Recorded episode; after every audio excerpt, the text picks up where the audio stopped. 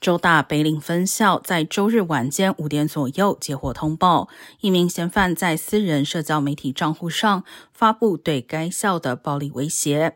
校警随即要求在校园内的学生就地掩蔽或是离开学校，所幸最后只是虚惊一场。警方在约三小时后逮捕该名嫌犯。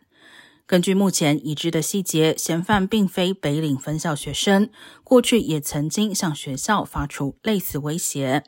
在确定安全后，校园已在周日晚间八点后恢复开放。